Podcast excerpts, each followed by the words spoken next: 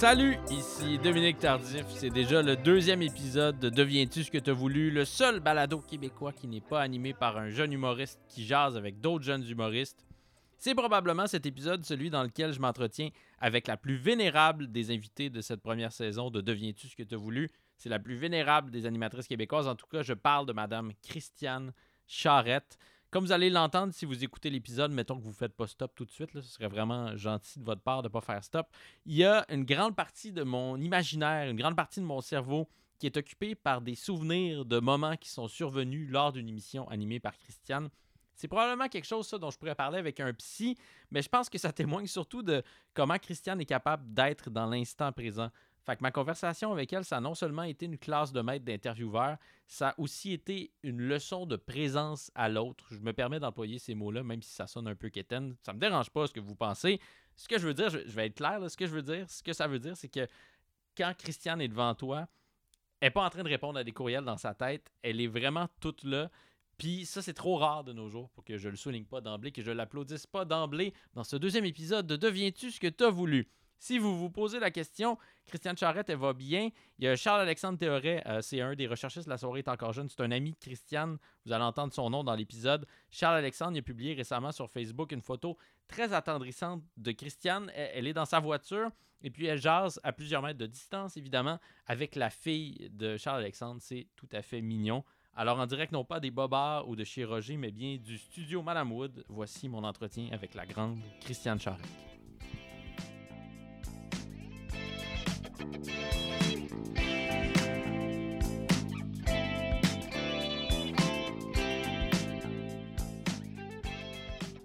Qu'est-ce que tu bois, Christiane? Je bois du coke. Du coke. C'est Vincent qui m'a, ben, il m'a offert du café, non. De la tisane, non. Puis là, il a dit un coke. Alors là, j'ai, sauté sur l'occasion. Est-ce que tu es une fan de coke comme euh, Jean-Paul Daou qui ne quitte euh, jamais sa maison sans, écoute, son coke? J'ai, je, je, pourrais facilement être ce genre de personne-là, mais je me retiens beaucoup, beaucoup. Mais je j'aurais facilement pu tomber là-dedans. Puis je pense que une Advil puis un coke, ça solutionne à peu près tous les problèmes qu'on peut avoir. C'est le fun, ça, quand on mène une vie où une Advil puis un Coke, ça règle tous les problèmes. Oui. c'est ça, en le disant, je me disais, waouh, il y a des problèmes ceux qui sont bien, pires que ça. Mais une Advil puis un Coke, là, quand t'es pas quand t'es pas centré, quand t'es pas là, quand t'es mal réveillé ou quand quelque chose tourne pas rond, une Advil puis un Coke, c'est, assez efficace. Est-ce que tu aurais besoin d'une Advil ou ça va? J'en ai pris une avant de partir, puis là, Vincent m'a fait un Coke, tout va bien. Donc j'ai la meilleure version possible de Christiane Charrette devant près, moi. oui. Est-ce que je peux te tutoyer, mm Christiane? Là, je te tutoie. Toutes les fois qu'on s'est croisés avant, je t'ai voyé, puis euh, des gens qui te connaissent bien m'ont dit T'aurais pas dû faire ça, tu vas la froisser. La froisser? Bah, ah, c'est ça qu'ils ont dit? Oui, mais ils ont dit que t'aimais pas tellement ça de faire vous Ben, ben c'est parce que ça, effectivement, quand t'es. C'est vrai que je suis pas folle de ça quand on est. Surtout dans un contexte, je suis pas folle de ça, là. Moi, je tutoie facilement. Mais dans un contexte où tout le monde se tutoie, dans un contexte de production, d'émission, euh, où je me vois comme une de la gang quand tu Puis que là, tout à coup, toi, tu as le vous jusque-là, puis les autres, toi. C'est. J'en veux pas aux gens de le faire. C'est ça qui arrive, j'imagine, à un moment donné quand on vieillit, mais en même temps, ça crée une distance que, que j'aime bien l'atmosphère quand on fait des émissions de. Tu sais, t'es trooper, si tu veux. Je me sens mieux trooper. Oui. T'aimes faire partie de la gang? Oui, j'aime faire partie de la gang. J'aime faire partie d'une gang. J'aime beaucoup ça. D'ailleurs, oui, une gang, pour moi, c'est important d'avoir une gang. Tu disais tantôt, euh, avant qu'on débute officiellement cette entrevue, parce que là, c'est débuté officiellement. Là, c'est parti. Tu disais que tu n'avais peut-être pas assez essayé. Tu regrettais de ne pas avoir essayé euh, certaines drogues. Euh, ben oui, c'est En fait, c'est à, cause de quelque chose que tu as dit sur l'invité qui précédait. On va donner un contexte. Ça va être moins lourd sur mes épaules. Si Christiane est arrivée en studio parce qu'elle vient nous parler de drogue. Oui, j'ai dit, mon Dieu, que je regrette de ne pas avoir. Oui, non, c'est vrai. On... Pour le nommer, je, parlais du LSD quand j'étais jeune. Il y avait beaucoup de consommation euh, de LSD autour de moi. Puis je regrette de ne pas, avoir, de pas l'avoir fait. Je regrette de ne pas l'avoir fait à ce moment-là. Ça aurait été probablement un moment où, je sais pas, on n'est plus. Euh, c'est peut-être pas vrai. J'en ai jamais fait malheureusement, jusqu'à ce jour. Mais je me dis peut-être que quand on est plus jeune, puis qu'on n'a pas eu des difficultés majeures dans la vie, on a peut-être une imagination, un esprit plus libre, moins craintif, moins de choses qui ont fait mal, peut-être, selon... Mais je parle de ça sans être en connaissance de cause. Mais c'est vrai que j'ai ce regret-là. Est-ce que tu as expérimenté un peu ou... Pas vraiment. C'est ça, c'est une, c'est une série sur les draps. j'ai expérimenté un peu ou pas vraiment. Oui, oui, un peu. Pas, le LSD, oui, oui, un peu, bien sûr. Je suis pas vierge de toute drogue, là. mais jamais des drogues vraiment dures. Je, je me suis jamais injectée. J'ai jamais été junkie. On est loin de ça, là. C'est ça. Il me regarde puis il me laisse me loigner devant lui. C'est sûr que je fume. Hein, c'est sûr que je fume bien avant que ce soit légalisé. Oui, je fume. Puis je trouve que par rapport au processus de travail, je trouve que c'est un outil très précieux. La marijuana. Oui, oui, je trouve que c'est quelque chose qui permet de, de prendre du recul. Parce que, en tout cas, je ne sais pas, chaque personne est comme elle est, mais moi, personnellement, j'ai une nature assez... euh, Je peux être au ras des pâquerettes, facilement. Penser à ce qu'il faut faire, à ce qu'il faut faire, à ce qu'il faut faire, tu sais, à, à avoir l'esprit encombré des choses que j'ai à faire, puis à, à- attacher des anxiétés à ça. Alors ça, ça permet de, de prendre du recul, de voir les choses d'un autre angle, de regarder un, un line-up d'émissions, par exemple, avec un peu de distance. Moi, je trouve que ça m'aide, ça m'aide beaucoup, ça m'a aidé beaucoup, puis ça m'aide beaucoup dans mon travail. Même pendant tes années de, de radio, où là, il fallait que tu sois en ondes. en Non, non, je suis jamais arrivée en onde stone. Jamais, jamais, jamais. Non, mais j'aurais Ça, pas j'avais fait. deviné. Non, mais quelqu'un d'autre pourrait le faire. Je dis pas, là. Mais je, non, ça, ça serait pas. J'aurais pas envie de faire ça. Je pense pas que j'aurais du plaisir à le faire. Puis je pense pas que ce, ce à quoi je fais appel en moi quand je suis au micro, quand je fais une entrevue, quand j'anime, ça n'a aucun rapport avec ça. C'est quelque chose dont je parle de très personnel, de très casanier, de très introspectif. Mais quand, je sais pas, moi, je suis en train de réfléchir à un line-up d'émissions, vraiment, ça, c'est un très bon exemple. Un line-up, c'est l'enchaînement. Oui. Par qui je vais commencer? Parce qu'une émission, c'est comme un rythme de musique. Si tu pars avec le mauvais invité, t'es off-beat. Si ton show dure deux heures de temps, t'es off-beat pendant deux heures de temps. Puis moi, j'ai un esprit, c'est ça, c'est ça peut-être que donc je t'aime vraiment pas de mon esprit. C'est que si je suis mal partie dans quelque chose, il faut pas penser à ça. Il faut aller en avant. Mais moi, je veux toujours dire, et pourquoi j'ai commencé comme ça? Mais pourquoi le show aurait été bon? Le show avait le potentiel d'être bon, puis je suis mal partie. C'était pas la bonne décision. Puis tout ce à quoi je rêve, c'est de me retrouver avec l'équipe, qu'on fasse un post-mortem, puis qu'on analyse l'erreur qui a été faite. Mais si il reste une heure et demie de show à faire. Oui, c'est ça. Il reste une heure et demie de show à faire. J'avais déjà interviewé le, le commandant Piché à l'époque de l'avion. Mhm. Et puis, euh, je lui avais demandé, mais comment il avait fait? Parce que, bon, il paraît-il, dans tous les articles, on disait que 30 du mais de tout ce qui fonctionnait dans un avion, 30 fonctionnait. Donc, 70 ne fonctionnait pas. Alors, comment il avait fait pour faire face à ça, 30 qui... Puis il a dit, il faut penser aux 30% qui marchent. Puis ça, c'est la qualité que je n'ai pas. Alors, si j'étais pilote d'avion, il ne se serait pas rendu au Portugal. Si vous prenez l'avion puis vous entendez euh, Bienvenue à bord, ici C'est euh, votre commandante, Christiane Charrette, Faudrait- on descend. Il ne faudrait pas que ce soit moi. Donc, tu es très, très dur avec toi, Christiane, tu comprends. Euh, oui, malheureusement, oui, je dirais oui. Oui, oui, très dur avec moi. C'est vrai, je me pardonne pas grand-chose. J'ai du mal à me pardonner. En fait, c'est une chose euh, que je trouve difficile et c'est malheureux d'être comme ça. Quand ça vient de moi, l'erreur, là, je trouve pas la, la façon de, de dire je me pardonne. Non, je gratte les, mes erreurs. Donc, si une mauvaise émission, c'est une émission qui manque de rythme, une bonne émission, c'est quoi? Une bonne émission, ça, se fait tout seul. Une bonne émission, tout à coup, ça se passe. Tu sais, c'est comme, elle est là, elle se passe. Tu parles à quelqu'un, ça vient. Une bonne émission, c'est une émission où tu n'es pas en train de travailler au sens de ramer. C'est une émission qui coule de source. C'est une émission qui est bien pensée, qui est bien faite. La rencontre avec les gens se passe bien. C'est quelque chose qui devient organique. En fait, une bonne émission, c'est une émission organique.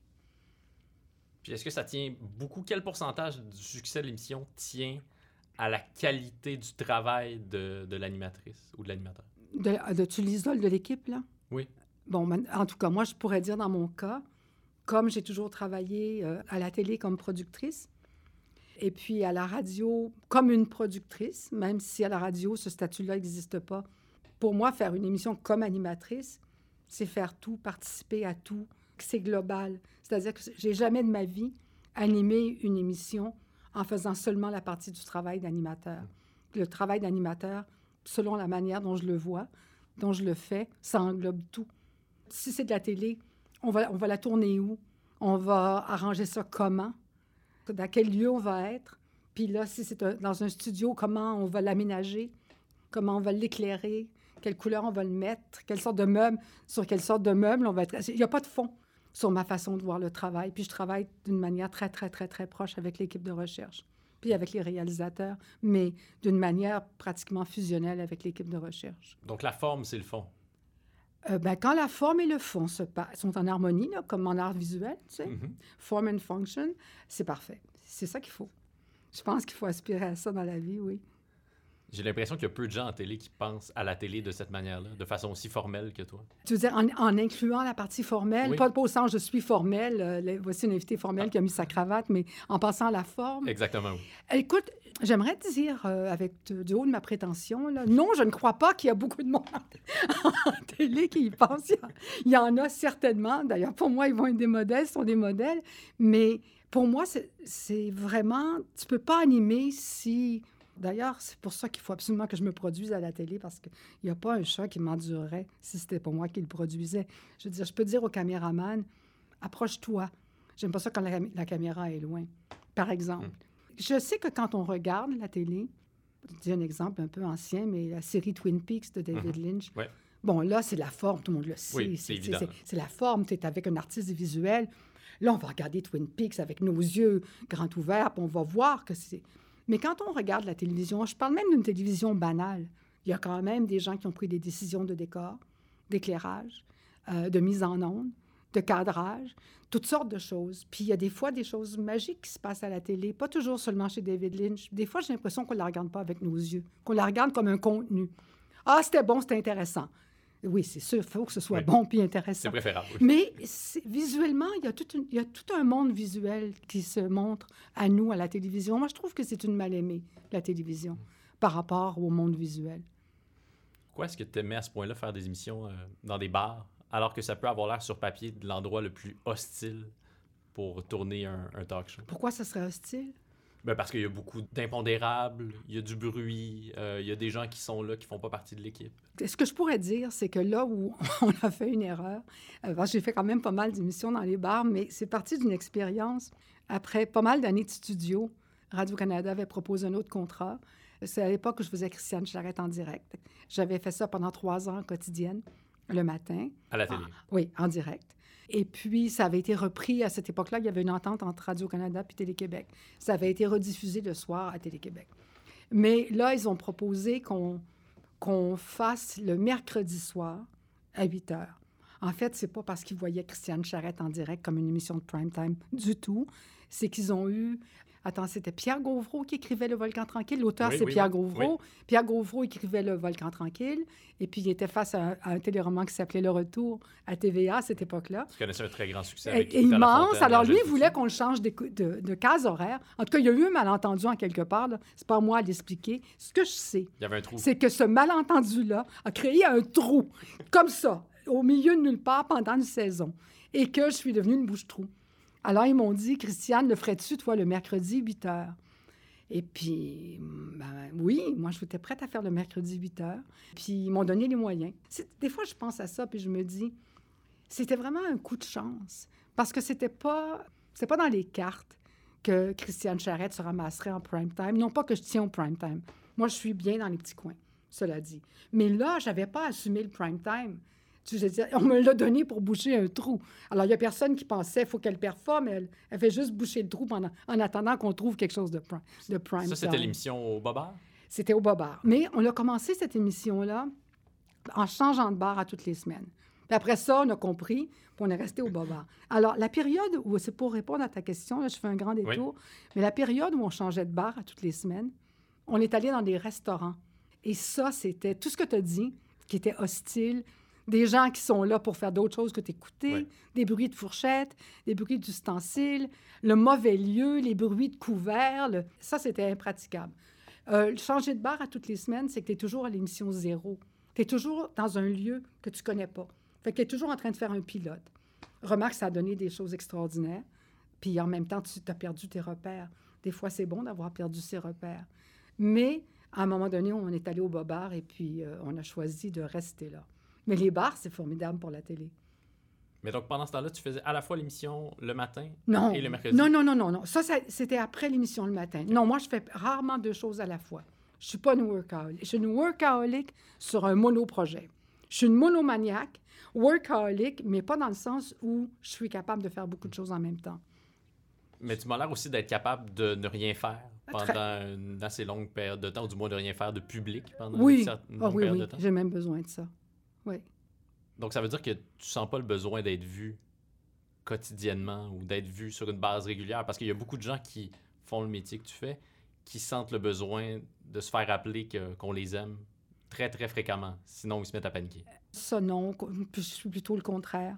Euh, c'est difficile pour moi d'être vue. C'est paradoxal. Ça, c'est très paradoxal. Si tu veux, on peut se perdre ici pendant très longtemps. Tu peux te perdre avec moi, peut être poigné avec ça, mais pour moi, ça fait c'est un paradoxe. J'aime pas ça être vue. Je trouve ça très difficile. C'est contre nature pour moi d'être vue. En même temps, j'aime mon métier. Euh, la télévision m'a apporté beaucoup. Puis je fais seulement du direct parce que justement, quand on fait du direct, euh, tu parles à la, télé, à la radio pratiquement aussi. Mais quand tu fais du direct, tu es diffusé.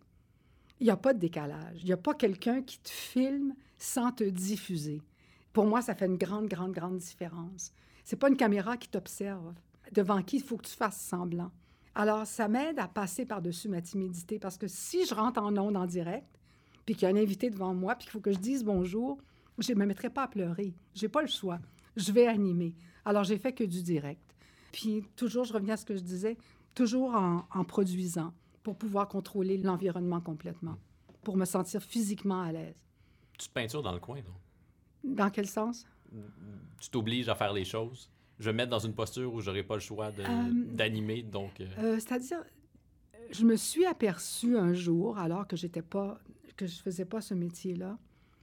Je travaillais au Musée des Beaux-Arts dans le programme qu'ils ont plus maintenant de films, vidéo, performances.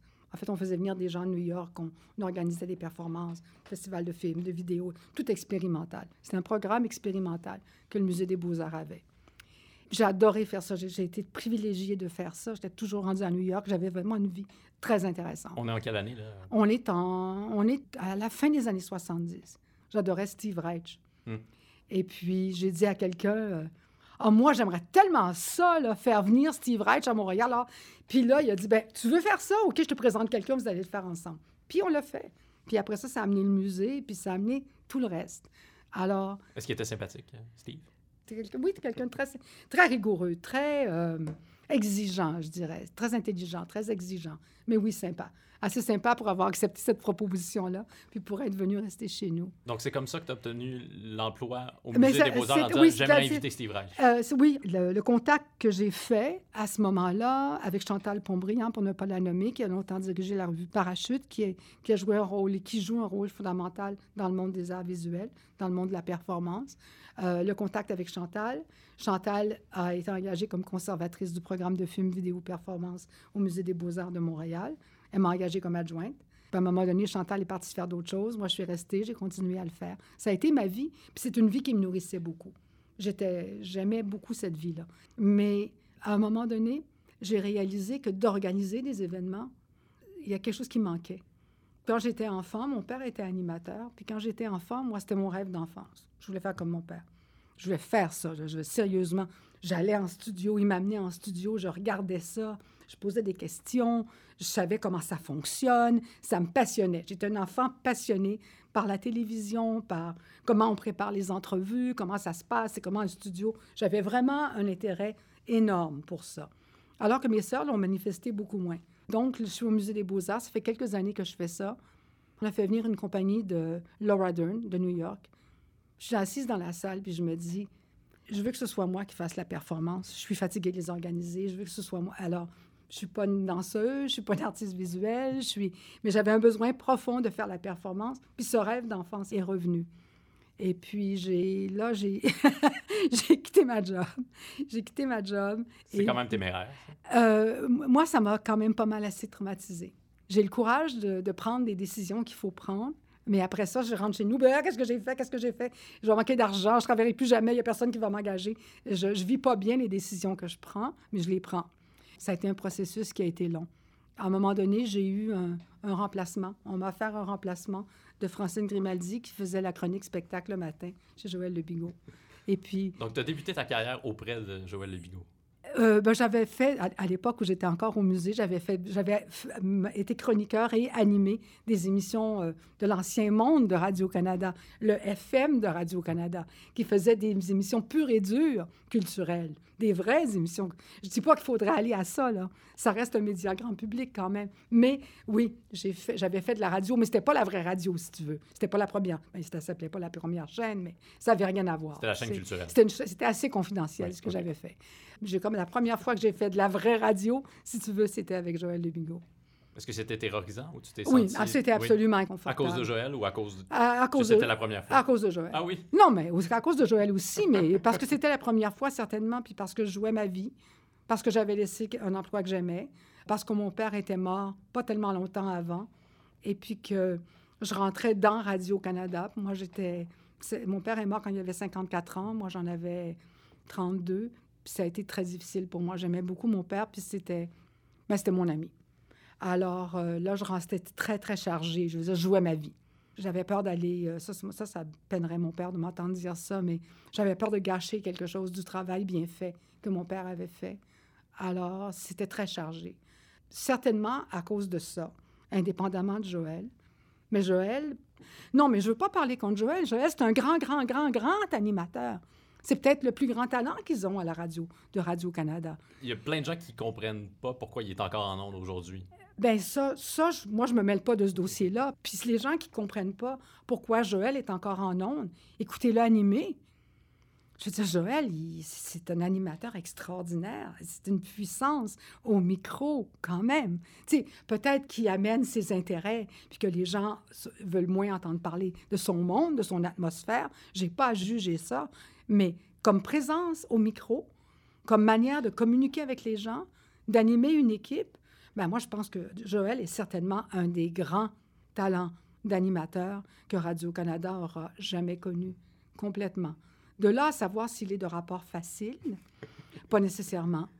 Honnêtement, non. Puis je veux dire, même à un moment donné à la radio, Joël venait à notre émission avec Franco. On faisait la dernière demi-heure de la semaine.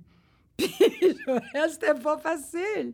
C'était pas facile. Il- vraiment, c'était pas facile. Il n'y a pas d'approche facile. Pour moi, ça n'a pas été facile, mais ils m'ont pas gardé. Ils m'ont pas aimé. Ils m'ont flushé. Ce qui m'a sauvé, en fait, c'est qu'à cette époque-là, euh, il y avait une émission qui s'appelait Montréal Express, qui était le retour à la maison qu'animait Michel Deshôtels. Il l'a animé longtemps. Même après ça, c'était des hôtels, mais c'était encore Michel. Et puis, ces les deux émissions étaient jumelées. Tu avais la circulation, tu avais Francine Grimaldi dans les deux. Alors, quand tu remplaçais Francine Grimaldi, tu avais en bonus Montréal Express. Et puis là, ça a été le contraire. Ça a cliqué complètement. Puis eux, ils ont une tête. Quand les autres m'ont flushé, ils ont dit, nous autres, on la garde. Et puis finalement, ben, ils m'ont engagé, puis j'ai travaillé là pendant quelques années. Qu'est-ce que ça veut dire que, que ton père était ton ami? Parce on peut s'imaginer, il y a des gens qui, qui craignent ça, d'être- amis avec leurs parents, ou des parents qui craignent d'être amis avec leurs enfants. Ah oui, mais je sais pas, peut-être que c'est par rapport à des nouvelles. Je sais pas, que c'est effectivement, qu'est-ce que ça veut dire, ton père et ton ami? On avait des affinités, des affinités électives, peut-être. Moi, j'avais vraiment beaucoup, beaucoup d'intérêt pour son travail. Puis Depuis aussi loin que je me rappelle, ou même sur les photos de petite enfance, ça paraît qu'on s'entend bien. C'était naturel. Puis probablement que ça tient au fait que j'aimais tellement son métier, mais je pense qu'il aurait fait un autre métier, puis je m'y serais intéressée aussi. Je pense que ça part de lui. Mon père était un homme euh, bienveillant, chaleureux, ouvert. C'est- Je sais que ça paraît pas vraiment objectif, mais c'est une des plus belles personnes que j'ai jamais rencontrées. Si des gens étaient tous comme mon père, ça irait beaucoup mieux. Est-ce qu'il y en a beaucoup des, euh, des gens comme ton père dans le monde des médias? Moi, j'aime les gens du monde des médias. Non, mais c'est vrai, j'étais dans le monde des arts visuels avant, c'est autre chose. J'ai quand même pu comparer deux, deux milieux. Les gens des médias, c'est des gens, je généralise, on généralise le, le monde des médias. Oui. Mais les gens des médias sont des gens quand même qui, euh, qui s'exposent, qui prennent des risques, qui sont jugés, qui sont analysés, qui sont scrutés, qui ont des fois peur de faire les choses qu'ils font. En gros, c'est des gens qui sont souvent près des gens, près du public, qui font des métiers qui sont assez grand public, qui ont ce, rapport-là au vrai monde. Et en général, moi, les gens que j'ai rencontrés dans les médias étaient des gens euh, intéressants, attachants, sympathiques, vrais. Mais c'est vrai que on tolère que les gens des médias, en fait, on, c'est une qualité jusqu'à un certain point que d'avoir peur quand on est dans les médias. Mais on tolérerait pas que le commandant Piché, pour reprendre ton exemple, nous dise Moi, j'ai vraiment peur non, non, quand je pilote un avion. Non, c'est sûr, parce que. Non, absolument, parce qu'on ne tolérerait pas que le médecin tremble de peur. Non. Tremble de peur non plus. Quoi qu'un médecin, disons là, qu'un médecin extrêmement perfectionniste, tu sais, on en, on imagine un, extrêmement perfectionniste, toujours conscient que à chaque fois que tu rentres le bistouri dans le corps de quelqu'un, tu peux, je sais pas, un accident peut arriver. Est-ce que ça serait un mauvais médecin? Pas nécessairement. Ça serait peut-être le meilleur que tu peux avoir. J'aimerais mieux être opéré par celui-là, conscient de tous les risques, que par l'hyper winner. Moi, j'ai réussi toutes mes opérations. Mais je pense que c'est ce qui fascine le plus les gens qui euh, ne sont pas dans le monde des médias. Je pense à ma blonde, par exemple. À toutes les fois qu'on soupe avec quelqu'un d'un peu connu, qui a l'air d'avoir beaucoup d'expérience, qui devrait être rempli d'assurance face à son métier, de constater que cette personne-là est complètement tétanisée par l'angoisse, la peur, la crainte que tout s'en aille d'un coup ou que sa prochaine émission soit complètement ratée. Mais ça, c'est parce qu'elle t'accompagne, disons, des entrevues ou des choses comme ça? Non, je parle dans, un contexte, disons, dans un souper. Puis ces gens-là sont là, puis ils, font des confidences tout d'un coup sur comment ils se sentent par rapport à Oui, c'est ça. Mais en fait, c'est en fait, ce que je te dis, c'est complètement cliché. Non, mais c'est vrai qu'il y a... C'est pas ça que je voulais dire, non, non, non, non, non, non, je ne dis pas ça avec un, jugement péjoratif. Si tu demandes à quelqu'un, est-ce que tu te regardes, toi? Ah oh, non, moi, je suis pas capable de me voir. Ah oh, non, je suis pas capable de me voir. Moi aussi, je vais te dire ça. Hein? Tu as dû te le faire dire mille fois en entrevue. Mais je trouve qu'il y a un malentendu par rapport au métier qu'on fait, au métier des communications, aux impératifs de la communication grand public. J'inclus Radio-Canada, d'être bon en ondes. C'est important qu'un livre soit bien écrit, mais c'est important qu'une émission soit intéressante dans la forme, que la personne qui est au micro, à la caméra, qu'elle communique. Si la personne n'a pas une qualité de communicateur, il a beau avoir écrit quatre prix Goncourt, il ne sera pas bon au micro. Ça ne marchera pas. Mais je pense qu'il y a un malentendu parce que souvent les médias sont vus comme un véhicule, comme un outil. C'est un peu ce que je disais tantôt par rapport à la télé qui n'est pas toujours vue pour elle-même. Ils sont vus comme tu sais, le grand auteur, il va aller à une émission, puis là, il va parler de son livre, mais l'émission comme telle n'est pas vue dans sa réalité. Dans, comme il y a un groupe de gens là qui veulent faire une bonne émission. Puis une bonne émission, c'est pas la même chose qu'un bon livre, mais c'est les mêmes. On a le même désir de bien faire les choses. Alors oui, moi, j'ai vécu des malentendus comme ça. J'en ai vécu souvent. Ça m'a attristé à chaque fois. Il y a des gens qui sont pas doués pour bien communiquer, ça arrive, c'est malheureux. Mais il y a aussi des gens qui font pas d'efforts. Moi, c'est ça qui m'insulte le plus lorsque j'écoute une émission. Par exemple, j'ai eu le genre de conversation qu'on a présentement. Euh, je l'ai eu avec Marie-Louise Arsenault, par exemple, qui se fait souvent reprocher par des gens du milieu littéraire que telle personne n'a jamais été invitée à son émission ou n'a été invitée qu'une fois et s'est révélée d'un ennui mortel, même si. et n'a pas été invité, même si c'est un grand auteur. Euh, mais ces gens-là sont plates. C'est une chose de ne pas être capable d'être intéressant pour différentes raisons, mais de ne pas faire d'efforts pour l'être. Ça, c'est d'autant plus choquant. Mais, est-ce mais, en fait, ce que, tu dis à propos de Marie-Louise, euh, c'est tout à fait ce que je dis. Marie-Louise, elle doit le vivre souvent. Elle, anime bon, une émission littéraire au sens le plus norme et le plus global du terme. Une mission formidable. Mais elle a à rencontrer ces situations-là parce qu'elle a toujours une pression de recevoir, d'interviewer. Fait qu'il y a beaucoup de pression parce qu'il y a peu de tribunes. Elle doit, elle, doit le vivre tout le temps. Mais de dire qu'ils font pas d'efforts, ça, c'est le comble de bout. Ça, c'est le comble de tout. Un pas fin qui serait capable d'être bon, qui te prend de haut, puis qui fera pas l'effort de communiquer comme il faut parce qu'il est trop blasé. Il y a peut-être. Est-ce que tu trouves que c'est une bonne idée, toi, de, te préparer pour une entrevue? Pour moi, je ne suis pas de l'école de la préparation. Euh, chacun a sa méthode. Moi, personnellement, ma, façon de me préparer, euh, là, parce que tu parlais plus comme invité, là, mais disons pour, comme animateur, c'est une sorte d'immersion totale. Je me prépare beaucoup. Puis avec l'équipe, on se prépare beaucoup. Puis aussi, non seulement je lis beaucoup, mais j'écoute si je vais recevoir quelqu'un que je n'ai pas reçu souvent ou que je n'ai pas reçu depuis longtemps, je vais écouter ses dernières entrevues. Si je ne l'ai jamais interviewé, je vais trouver tout ce que je peux sur le web pour me préparer, pour voir comment il est, pour me positionner. Pour moi, c'est ce qui est important face à quelqu'un. Comment moi, je vois cette personne-là, puis qu'est-ce que ça va être ma relation avec une personne comme ça, où je veux aller?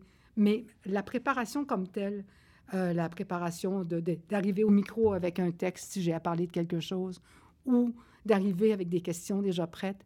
C'est pas moi du tout, ça. Ça a ses limites, hein? Ça fait un, travail plus brouillon. ça fait un travail qui peut être plus, beaucoup plus de tâtonnement, qui peut être plus approximatif. Ça a beaucoup de défauts, mais pour moi, ça a la qualité d'être en même temps euh, vivant. Puis il y a de l'imprévu, c'est de l'improvisation, j'aime ça. Puis c'est seulement comme ça que la grâce peut surgir, éventuellement. Mais non? pour, pour moi, oui. pour moi, j'aime pas ça, les choses. Je, je, serais- je, dis, je critique pas, là. J'ai l'air de, de- de porter un jugement sur les gens qui préparent leurs questions d'avance. Pas du tout. Puis peut-être que leur travail en ondes est plus léché, puis il y a des gens qui aiment pas du tout mon approche. Mais moi, j'aime ça, euh, des situations inédites. J'aime ça, écouter quelqu'un tout à coup, puis que quelque chose se passe. Pendant que je me prépare, euh, je, je vais imprimer les feuilles, je souligne, je, marque des, repères, je m'écris des notes que je les regarde même pas en nom, mais il y a toujours une centaine de papiers devant moi quand je fais des émissions. Mais il n'y a rien de structuré, non. Mais ça veut dire, il faut accepter qu'on va peut-être poser une question, puis qu'on va pas avoir l'air intelligente. Je, je veux pas suggérer que ça t'est arrivé souvent, Christian. Oh, ça a dû m'arriver souvent. Mais c'est-à-dire qu'il y, a des- il y a des intervieweurs qui, parfois, vont poser une question, puis on a l'impression qu'ils veulent davantage nous en révéler à leur sujet que, que de tenter de révéler quelque chose sur leur invité. En tout cas, c'est vrai que quand j'étais enfant, j'entendais, j'écoutais tout ce que mon père disait sur le métier, puis il parlait de ça. Tu sais, j'entendais parler de ça, puis il parlait de certaines personnes qui, qui voulaient briller dans la question, en fait, vouloir briller par la question. Non, non, c'est pas à faire, parce qu'au fond, tu peux poser des fois une question très naïve aussi, mais ça, ça peut être une clé. Moi, je trouve qu'il faut pas apporter son ego dans les questions. C'est-à-dire qu'il faut, il faut faire la- l'entrevue la plus intéressante possible à partir de qui on est nous et de ce que la personne. Et je reviens à ce que je disais quand je regarde les gens avant de donner d'autres entrevues ailleurs avec d'autres animateurs. Je connais la personnalité des animateurs. Je sais comment ils sont. Je regarde l'invité que je connaissais pas encore. Je fais une espèce de calcul inconscient à partir de ça. Puis je trouve en quelque part où ce que je suis moi, parce que, tu sais, on se partage tellement d'invités. Ici, c'est un tout petit milieu. Tu vois les gens partout. Alors, j'essaie de trouver où il y a quelque chose qui peut se passer entre moi et cette personne-là. Et puis, pas essayer d'avoir l'ensemble de l'univers de la personne qui va avoir donné 40 entrevues pendant la semaine. J'aime qu'il y ait une rencontre qui se passe avec la personne avec qui je fais l'entrevue? Qu'il y ait une connexion qui se fasse.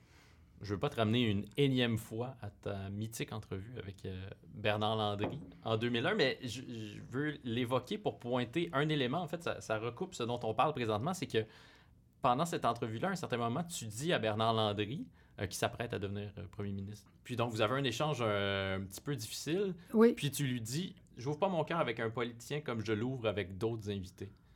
Moi, ça m'a fasciné cette phrase-là parce que Mais moi, je comprends. Je, tu lis, écoute, je te crois, là, si tu l'as écouté. Mais j'étudie mon cœur? tu as utilisé le mot cœur, oui. Comme Céline Dion, disons, là.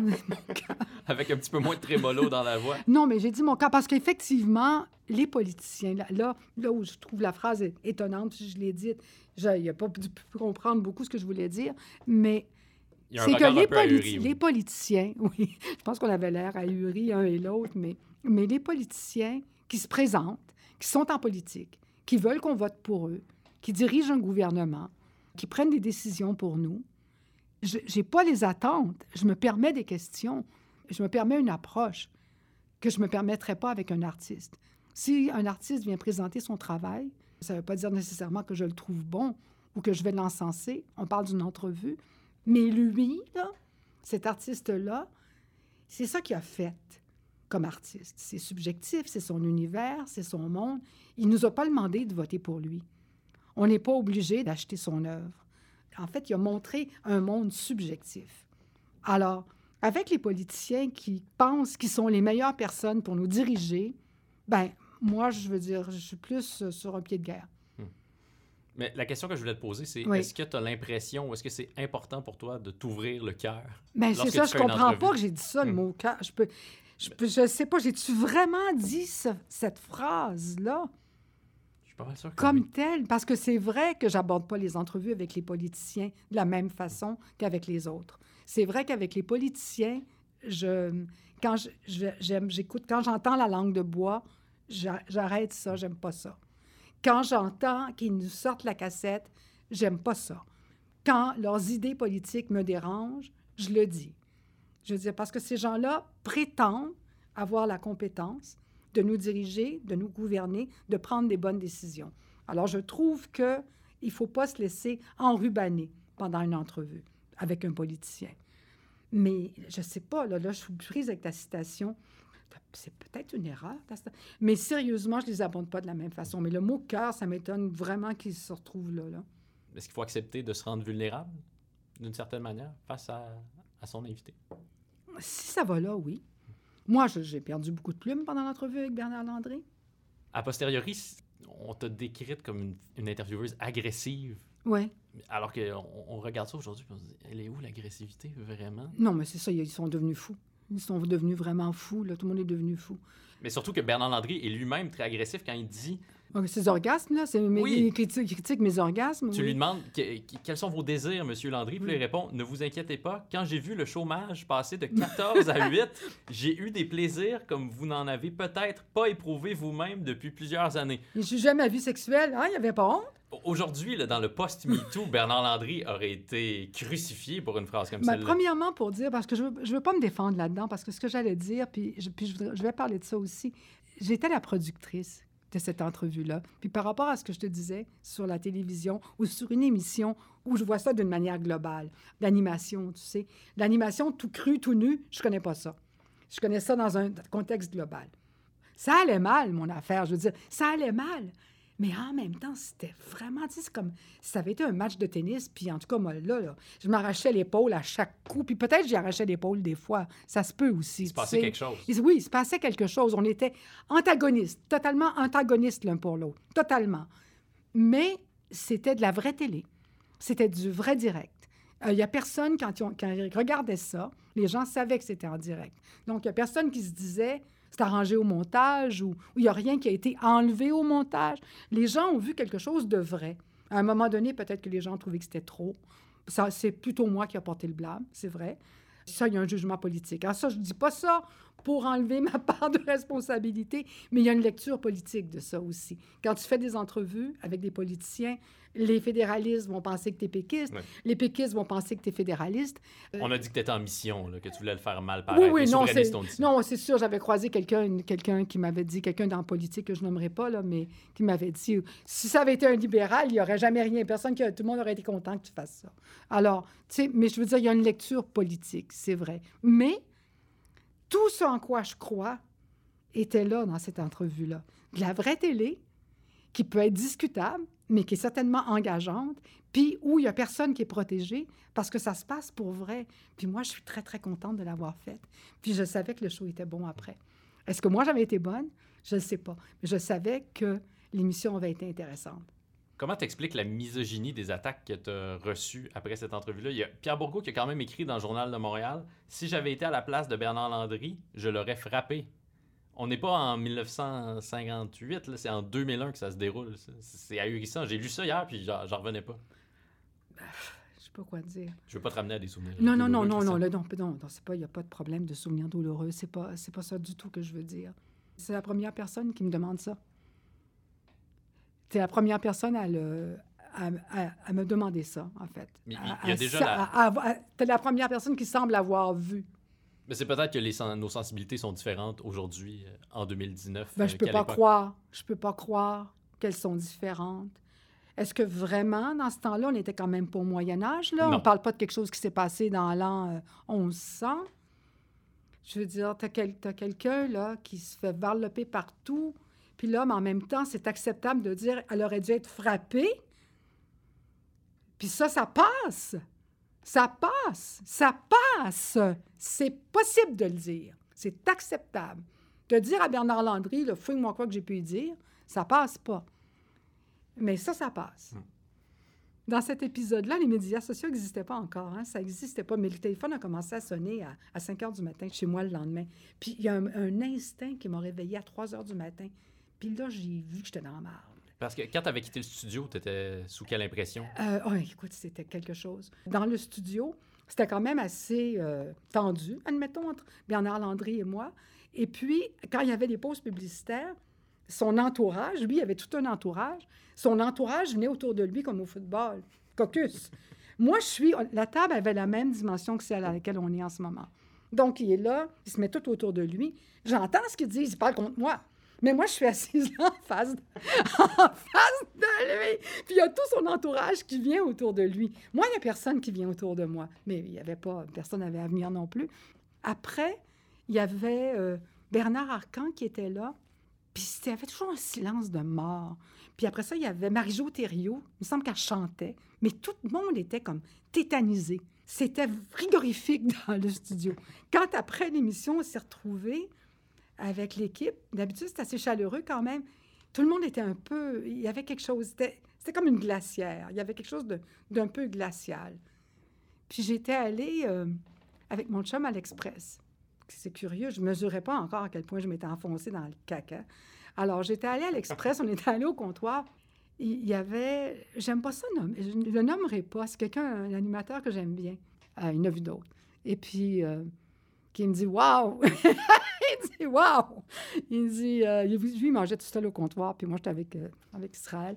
Il dit « Wow! » Il dit « Ton accouchement avec Bernard Landry, il dit c'était pas un accouchement facile, c'était vraiment bon. Il dit, vous auriez dû faire toute l'émission. Évidemment, c'est quelqu'un qui comprend le métier, qui a tout vu, qui a vu que c'était pas facile, qui a vu que c'était engageant, qui a...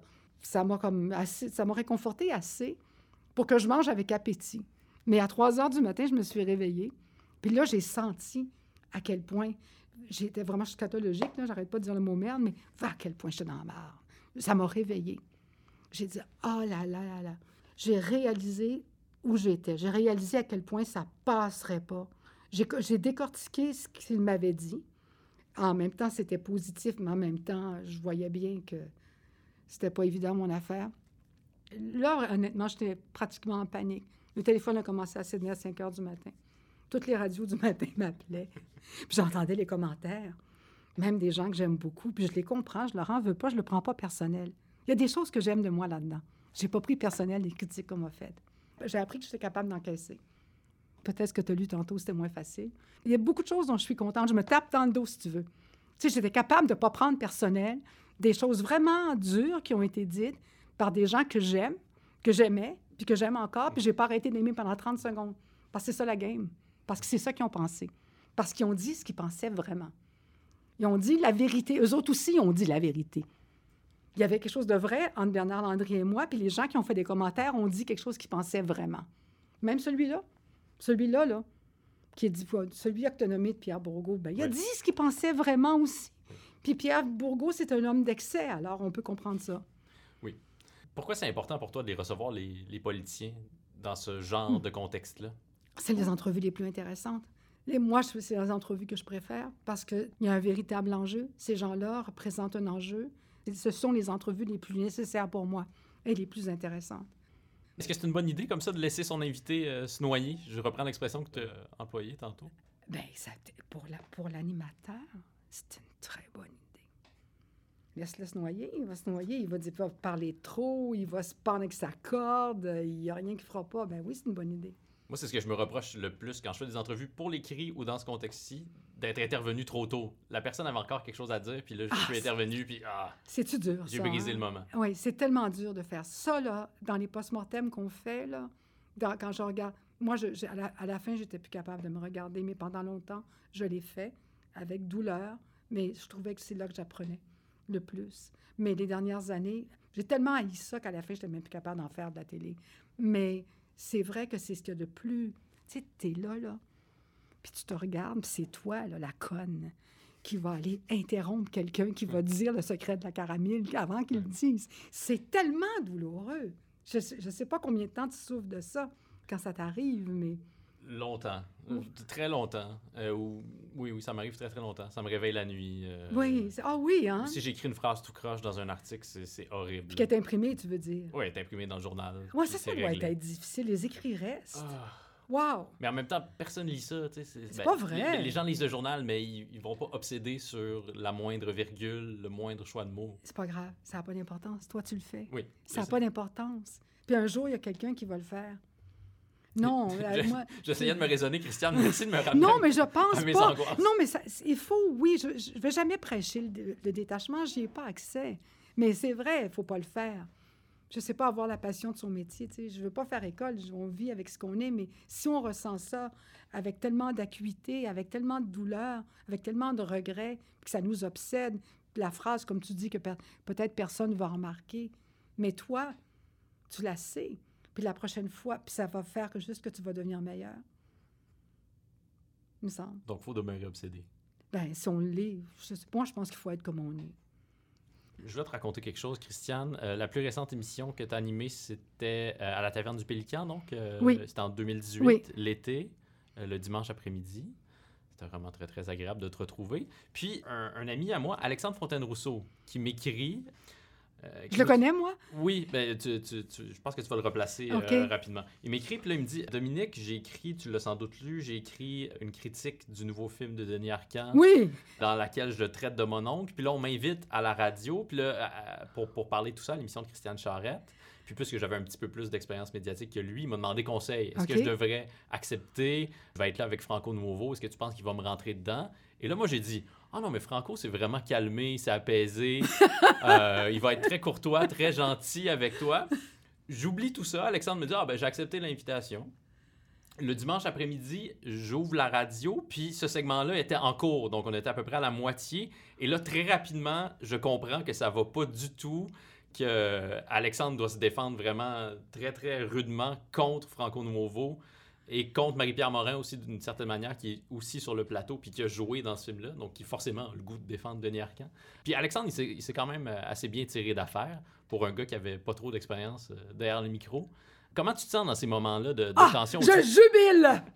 Je jubile! Non, mais vraiment, ça, c'est Charles-Alexandre Théoret. Tu connais Charles-Alexandre? C'est excellent recherchiste, scripteur. Puis il a beaucoup de flair. Et puis, vraiment, il faut écouter Charles-Alexandre quand il dit quelque chose. Puis, il trouve des choses. Il est souvent hors des sentiers battus. Il, a, a vraiment beaucoup de talent.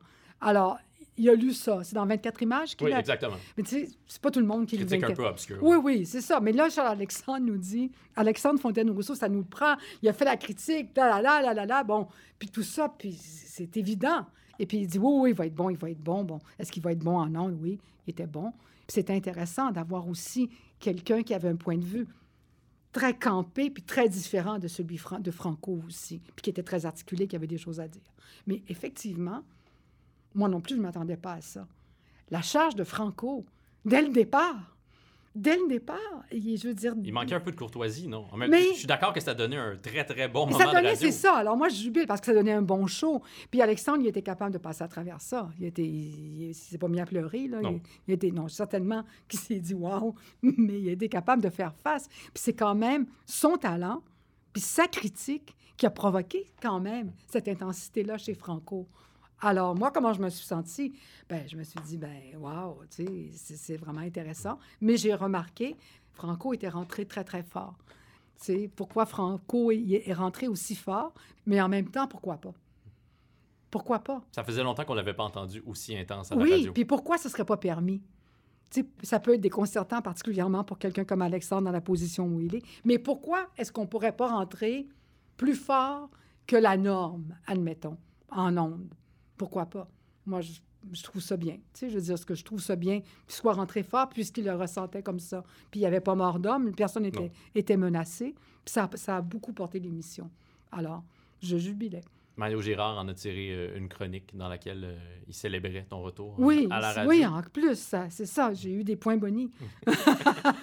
Mais est-ce que tu trouves, il y a beaucoup de gens qui disent qu'on ne peut plus avoir des débats comme on pouvait en avoir à une certaine époque, euh, etc., qu'il y a des sujets qui sont devenus tabous? Mais il y a des sujets qui sont lourds, qui sont devenus lourds. C'est-à-dire qu'il y a des sujets où il faut faire attention à ce qu'on dit. On peut, ben, on n'est pas obligé de faire attention à ce qu'on dit, mais il y a comme, et c'est vrai qu'en ce moment, euh, je ne sais pas si on, peut l'apprendre.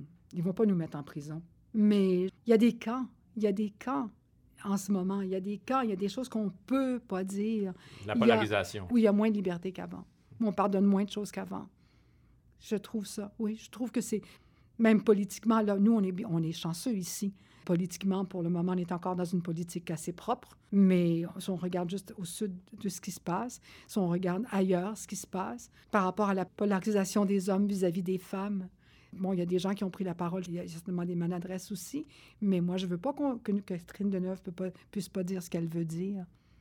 Je veux pas que Lise Payette ne puisse pas dire Claude Jutras, c'était mon ami. Je veux pas qu'on aille dans une société où on ne peut pas dire ça. Ça me fait peur, ça m'attriste. Je veux qu'on puisse dire ce qu'on pense. Parce que sinon, on s'éloigne de la vérité qui, euh, Mais oui, qui c'est- mais sinon, c'est juste un consensus. Puis sinon, on se tait. On se tait. Je veux dire, c'est pas... euh, dans les deux cas que j'ai, que j'ai nommés, là, de, de, de Catherine Deneuve, qui a été... Bon, elle a survécu à ça, là. Oui. Elle a survécu. Elle est capable de l'assumer.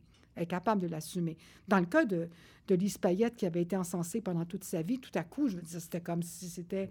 On l'a vraiment euh, attaquée très, très, très durement, en n'acceptant pas les nuances de ce qu'elle disait. Elle pouvait pas dire que cet homme-là était son ami. Puis tout à coup, on prend des gens dans la société, puis ils deviennent juste ce dont quoi on les accuse. Des fois, oui, ça m'attriste, ça me fait peur, parce que je me dis, avec ce regard-là, là, si on on allait au- au- jusqu'au bout de ce regard-là, les musées seraient vides, la- les, les trois quarts des livres seraient à l'index puis seraient brûlés. Je sais pas. Oui, je trouve, oui, je trouve que c'est, c'est- on peut moins dire de choses qu'avant. Ou alors, si on les dit, il faut vraiment être prêt à, à les assumer euh, très fort. Est-ce que ces sujets-là, euh, ces débats-là, animent les conversations que tu as avec tes amis euh, plus jeunes? Je sais qu'il y a beaucoup de, de gens plus jeunes dans ta vie, ce qui est assez rare que des gens euh, de ton âge, je ne vais, pas révéler ton âge ici, Christiane. Ouf, je- maintenant, je l'ai dit à mon âge. C'est effrayant, hein? c'est épouvantable. Moi-même, je trouve ça tellement débile. Là. Je me vois, tu sais, oh, j'ai dit mon âge, my God, j'ai dit mon âge. Alors que l'idée de ne pas dire mon âge me donne mal au cœur. J'ai 68 ans. Mais c'est assez rare que des gens de, de 68 ans... 68 ans, oui. On a un ami en commun qui s'appelle Paul-Maxime Corbin, par exemple. Oui. Euh, qui, il a quel âge, Paul-Maxime? Ben, je sais pas, là, quand, quand je l'ai connu, il y avait encore des couches, mais euh, quel âge il y a pas le Maxime maintenant? La Il doit- trentaine, Dans la trentaine, oui, oui, oui. Comme, oui. C'est assez rare, ce, genre de, de- de relation-là, euh, intergénérationnelle, pour prendre un mot à la mode. Ah oui, Internet, mon Dieu, oui. Non, mais- Internet. mais, tu vois, bon, je, je pense qu'on était hors d'onde quand on a parlé de ça, ou on était en onde, je sais plus, mais en onde, on n'est pas en onde, on est en podcast. Mais euh, par rapport au tu, sais, quelqu'un, tu m'avais vous voyez, puis quelqu'un t'avait Ouais. dit, ah, tu toi là, elle aime pas ça. Bon, m'avait dit ça. mais c'est pas le Maxime, Oui. mais c'est ça. Mais j'ai travaillé avec Paul Maxime. Paul Maxime, quand je l'ai connu, il était étudiant encore à l'UQAM, il était stagiaire à notre émission. On l'a adopté. Il est devenu recherchiste. On est devenus amis à travers les années. On a travaillé d'une manière. Je veux dire, moi, j'ai aimé énormément l'expérience des, cinq années à la radio. Et puis, on a travaillé, je veux dire, c'est ta famille. C'est un cliché de le dire, mais c'est vrai. Tu vois tout le temps. Je veux dire, c'est tellement naturel pour moi d'être avec Paul Maxime, avec Charles Alexandre, avec Marie-Claude, de discuter, de débattre de tout, avec d'autres membres de l'équipe. Je ne nommerai pas tout, tout le line-up, mais ça me manque, ça. C'est comme, c'est comme ça. Pour moi, l'état de vie normal, c'est ça. Puis, je ne sais pas, eux, comment voient, ils voient mon âge. On n'est pas à la même place, puis ça enrichit nos vies. Chacun apporte ce qu'il est, mais je n'ai jamais senti que je j'étais pas parmi eux. Tu es juste avec des gens avec qui tu as des affinités, puis on échange. À quoi t'occupes tes journées, euh, Christiane, lorsque Euh, tu euh, ne travailles pas? Lorsque je ne travaille pas, est-ce que tu as assez la réponse?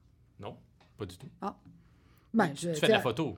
Ben, c'est-à-dire, oui, j'ai, Oui. un projet là, Oui. que, j'ai mis sur Instagram. Ça occupe pas mal de mon temps. Puis la vie familiale aussi, en ce moment, je suis assez contemplative aussi. J'ai vraiment besoin de ça, de silence, de recul. En ce moment, ma vie familiale est, est riche et je dirais prenante. Ma mère est décédée au mois de, au mois de septembre, Mm. puis on l'a accompagnée. Mon père est mort, est est mort depuis longtemps déjà, mais j'aime ça quand les choses, quand il arrive des choses dans la vie, les vivre. J'ai eu la chance, quand mon père est mort, c'était un petit peu avant, j'ai parlé de jeu, on a parlé de faire de la radio à l'époque avec Joël, mais c'était à cette époque-là, avant que je commence à faire le métier. J'avais, j'ai commencé seulement après sa mort. Je travaillais pas non plus. C'était la transition entre le milieu des, arts visuels et puis le milieu des médias. Alors, j'ai, j'ai pu le vivre. Euh, la mort de ma mère, tu vois, je travaille pas. Alors, j'ai pu le vivre aussi. Euh, j'ai une sœur qui a vécu à Londres pendant 30 ans et puis qui est revenue vivre à Montréal, juste là, en même temps. Tout ça est arrivé en même temps. Puis elle habite chez nous en ce moment, puis je l'adore. Alors, je vis ça.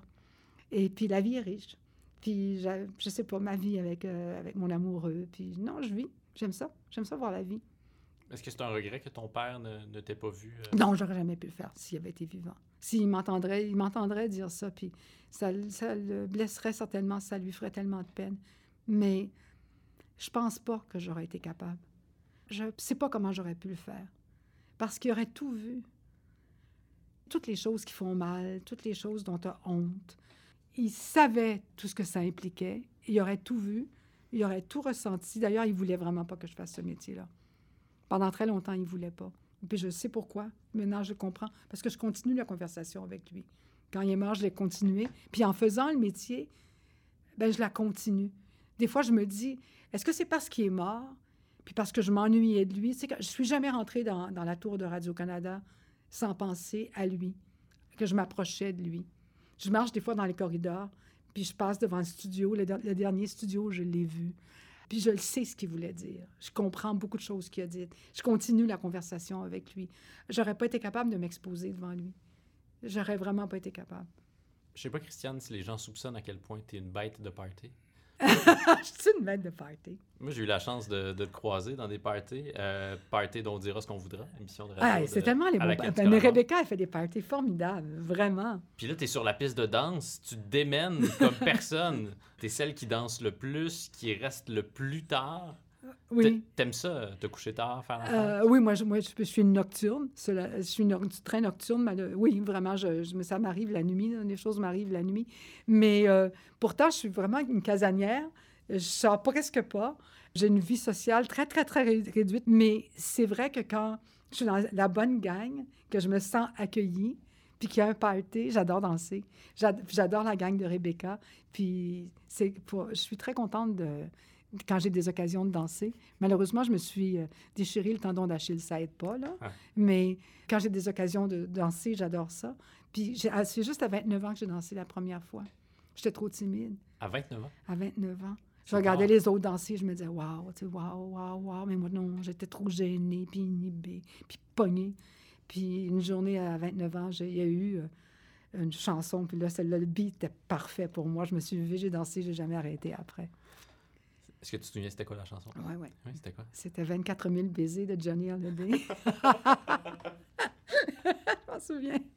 Je sais pas pourquoi je me souviens de ça, mais j'ai souvenir de t'avoir entendu. Tu racontais que tu avais déjà acheté un manteau beaucoup trop cher. Ah oui, à cause de Tiamo. Tiamo, Ah, mon. Dieu, oui, Oui. non. Il était pas trop cher, il était trop petit. Il était pro- probablement trop cher aussi, mais il était trop petit.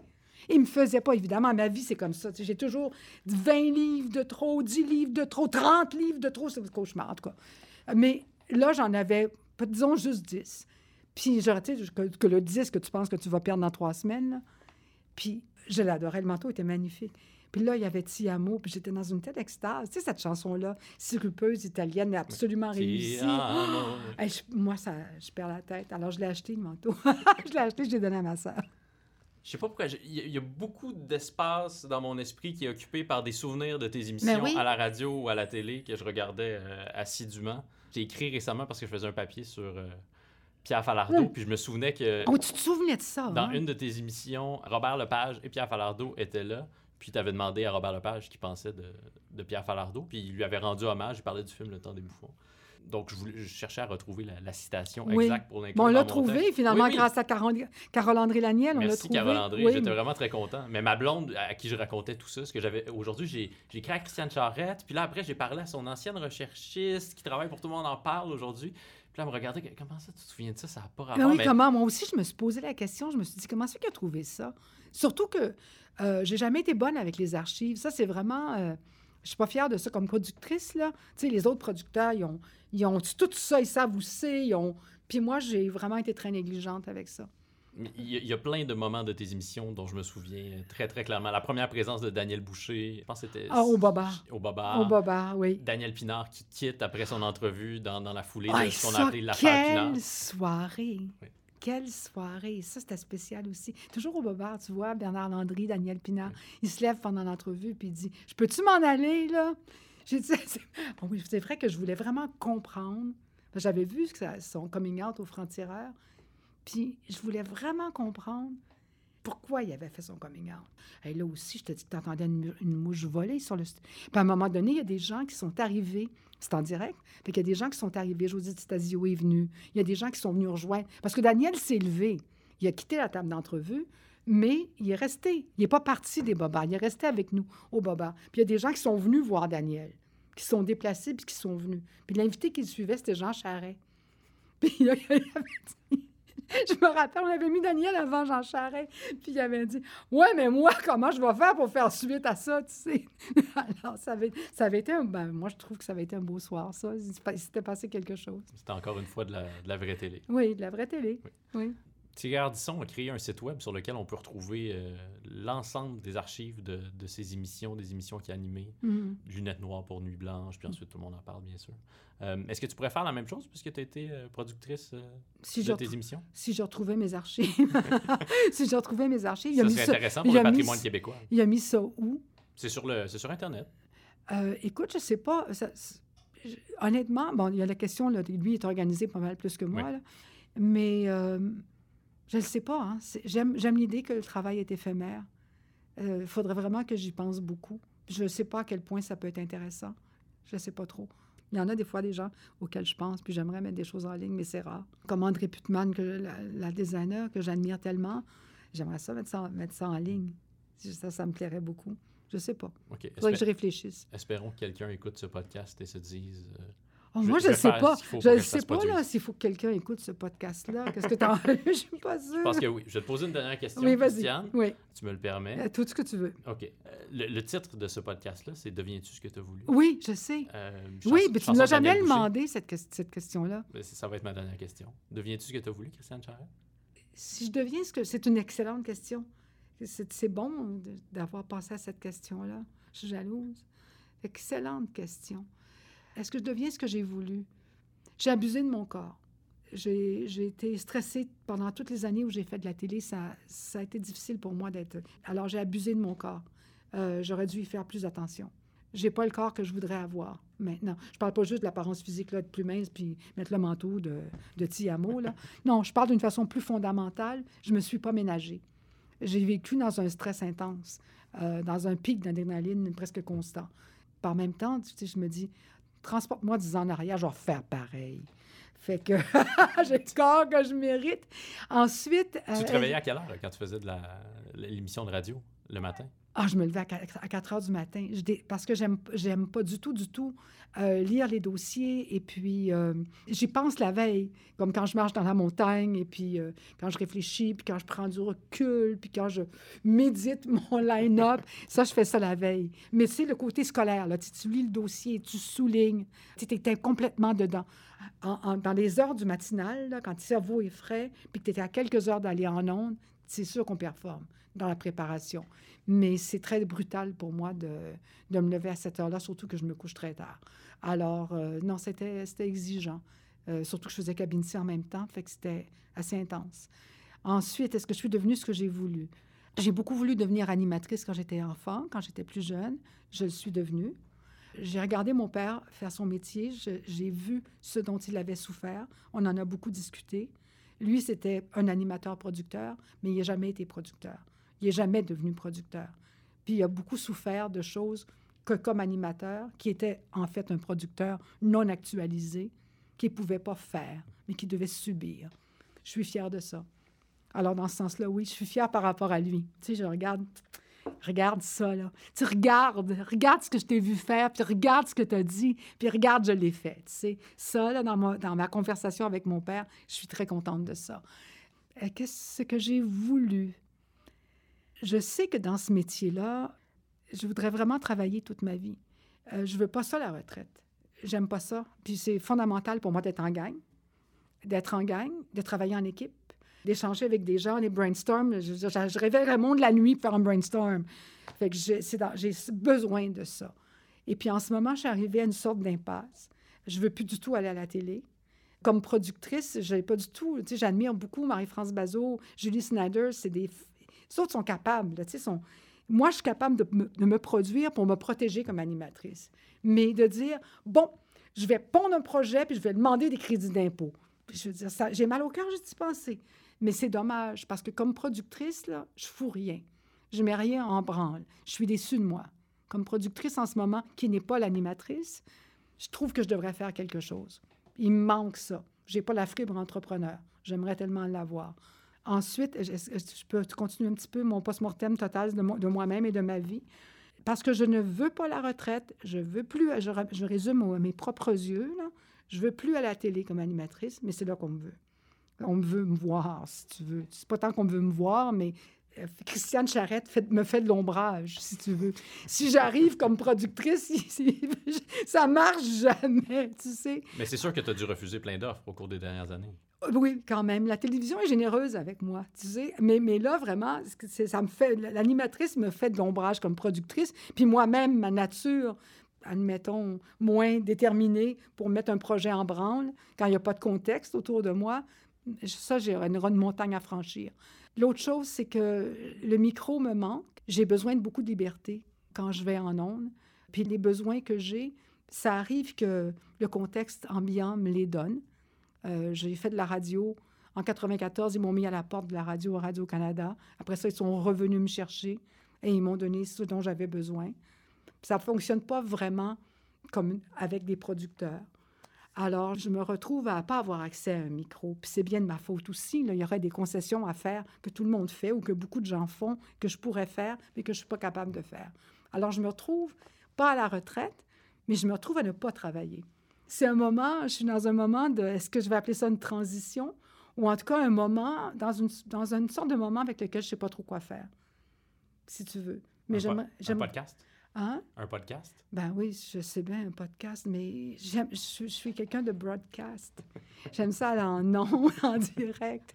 Alors, je ne sais pas. Non, il faut que je me débatte avec. Là, je fais mon projet de photo, qui, qui, en fait, c'est comme une activité personnelle. Je veux dire, c'est pas quelque chose qui, qui existe peut-être tellement à part entre moi. Puis là, je les ai mises sur Instagram, mais c'est pas. euh, je sais pas. Avec mon métier, je sais pas ce que je vais faire. Mais j'aimerais pas l'idée de ne plus travailler. Vraiment pas. Ce que je retiens, c'est que même si c'est moi qui devais t'interviewer aujourd'hui, tu es quand même parvenu à me faire dire des choses assez graves à mon sujet. Moi, ce que je dirais, c'est que quand on interviewe quelqu'un, tu sais, ma métaphore, c'est la piscine. Mais il y a des animateurs, ils se mettent au bord de la piscine, tu sais, puis ils interviewent l'invité qui est dans, dans la piscine. Moi, j'aime ça les- comme animatrice, ou les animateurs qui sautent dans la piscine. Tu sais, puis toi, tu es venu dans la piscine. Mais moi, ça, je trouve que c'est avec ces gens-là qu'on parle le plus, qu'on parle trop, comme j'ai fait aujourd'hui. Ça a été un honneur de me baigner avec toi, Christiane. Oui. Merci beaucoup. Merci, Dominique. Et voilà, c'était ma baignade avec Christiane Charrette que je me permets désormais de tutoyer, oui. Je vous invite à aller jeter un œil à son compte Instagram, comme tout ce que Christiane fait, c'est fascinant. Ce balado est monté et réalisé par l'indispensable Jean-Michel Berthiaume. La chanson thème est interprétée par Anatole. Louis-Jean Trudeau du groupe Bermude a composé les musiques additionnelles et Jean-Guillaume Blais en a créé l'identité visuelle. Ici Dominique Tardif qui vous souhaite de devenir ce que vous voulez.